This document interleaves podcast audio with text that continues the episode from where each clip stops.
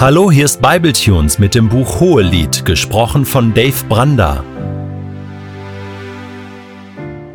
Der heutige Text steht in Hohelied 5, die Verse 2 bis 7 und wird gelesen aus der Hoffnung für alle. Ich schlief, doch mein Herz war wach. Da es klopft, mein Liebster kommt.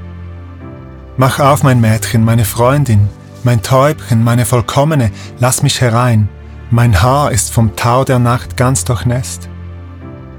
Ich habe mein Kleid schon ausgezogen, soll ich es deinetwegen wieder anziehen? Meine Füße habe ich schon gewaschen, ich würde sie nur wieder schmutzig machen. Jetzt streckt er seine Hand durch die Öffnungen der Tür. Mein Herz schlägt bis zum Hals, weil er in meiner Nähe ist. Ich springe auf und will dem Liebsten öffnen. Meine Hände greifen nach dem Riegel, sie sind voll von Myrrenöl. Schnell öffne ich die Tür für meinen Liebsten, doch weg ist er, spurlos verschwunden. Entsetzen packt mich, er ist fortgegangen, ich suche ihn, doch ich kann ihn nirgends finden.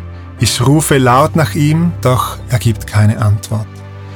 Bei ihrem Rundgang greifen die Wächter mich auf, sie schlagen und verwunden mich, ohne Mitleid reißen sie mir den Umhang weg.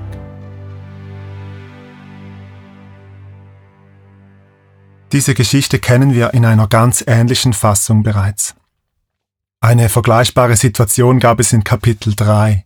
Auch dort hat die Frau ihren Geliebten in der Nacht gesucht. Aber hier ist die Handlung nochmals deutlich intensiver. Der Geliebte steht direkt vor der Tür, aber die Frau lässt ihn nicht herein. Sie liegt schon im Bett, sie hat es sich gemütlich gemacht und es braucht seine Zeit, bis sie sich endlich dazu durchringt, aufzustehen. Als sie ihm öffnet, ist er weg.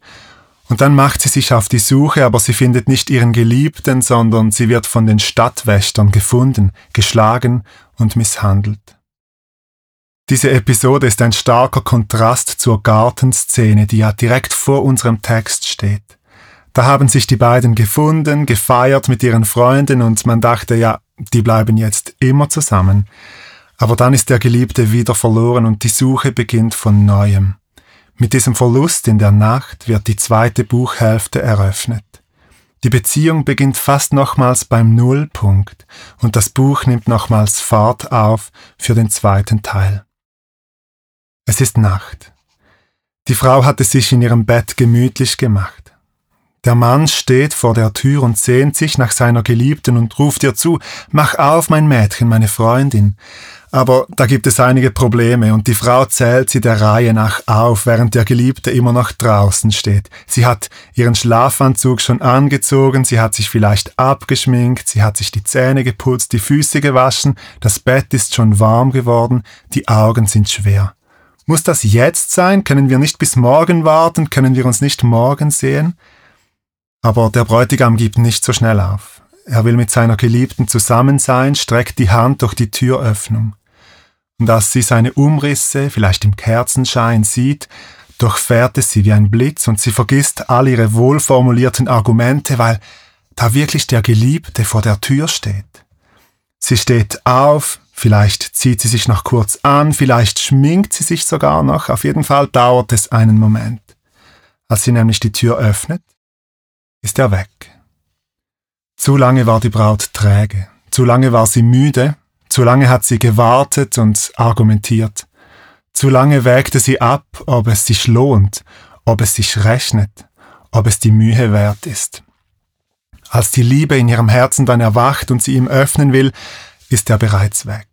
Und die Herzensbegegnung gelingt nicht. Trägheit und Müdigkeit, diese Feinde der Liebe, tragen den Sieg davon. Die Nacht ist zu dunkel und das Bett ist zu warm. Die Braut schläft. Es gibt im Neuen Testament so etwas wie eine Parallelstelle oder eine Anlehnung an diese Szene aus dem Hohelied. Die hat auch mit einem Bräutigam zu tun, der in der Nacht kommt und mit Frauen, die schlafen. In Matthäus 25 erzählt Jesus das Gleichnis von den zehn Jungfrauen, die auf die Ankunft des Bräutigams warten. Fünf sind klug. Sie nehmen Öl für ihre Lampen mit, sie bereiten sich vor auf die Nacht, auf ein längeres Warten, bis der Bräutigam endlich kommt. Fünf sind töricht, dumm, sie haben kein Öl dabei. Die Jungfrauen warten und warten, der Bräutigam kommt einfach nicht, alle zehn werden müde und schlafen ein. Als sie um Mitternacht dann vom Ruf geweckt werden, dass der Bräutigam komme, sind fünf Jungfrauen bereit, die anderen fünf sind völlig unvorbereitet, geraten in Hektik, müssen zuerst Vorkehrungen treffen und Öl kaufen gehen und sind dann zu spät dran. Ein bisschen wie die Braut in unserer Hohelied-Szene. Beide Geschichten sind ein Aufruf an uns, wachsam und vorbereitet zu sein. Wie oft schläft die Braut Christi, wenn sie eigentlich wachsam sein sollte. Sie wartet nicht auf den Bräutigam. Ihre Lampe ist erloschen und kalt, das Feuer der Liebe brennt nicht mehr. Und wenn er kommt, dann hat sie keine Zeit, sie ist nicht vorbereitet oder sie bringt alle guten Gründe hervor, weshalb sie ihm nicht öffnen kann. Hast du in deinem Herzen eine Sehnsucht danach, dass Jesus bald kommt oder würde er dich aus deinem gemütlichen Schlaf aufschrecken, deine Pläne durchkreuzen, dein Leben durcheinanderbringen? Jesus fordert uns auf zur Wachsamkeit. Wacht und betet, sagt er seinen Jüngern, und er sagt es uns. Dieses Wachen und Beten, das Jesus seinen Jüngern, seiner Braut aufträgt, würde ich nicht reduzieren wollen auf eine Wachsamkeit gegenüber all den schlechten Entwicklungen in dieser Welt, gegenüber all der Gottlosigkeit in unserer Gesellschaft. Das gehört sicher auch zum Wachen, aber wenn es nur dabei bleibt, dann ist es zu wenig. Das würde heißen, wir beobachten die Nacht und regen uns darüber auf, dass es dunkel geworden ist.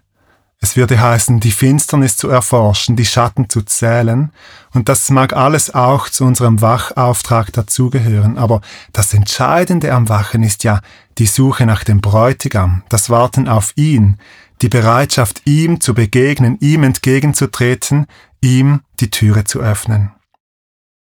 In unserer Szene im Hohelied steht die Braut zwar auf, aber es ist zu spät. Sie findet den Bräutigam nicht mehr. Ihre nächtliche Suche in der Stadt endet mit der Misshandlung durch die Stadtwächter. Sie hat den Moment der Begegnung verpasst, verschlafen. Das darf uns, der Braut Christi, nicht passieren.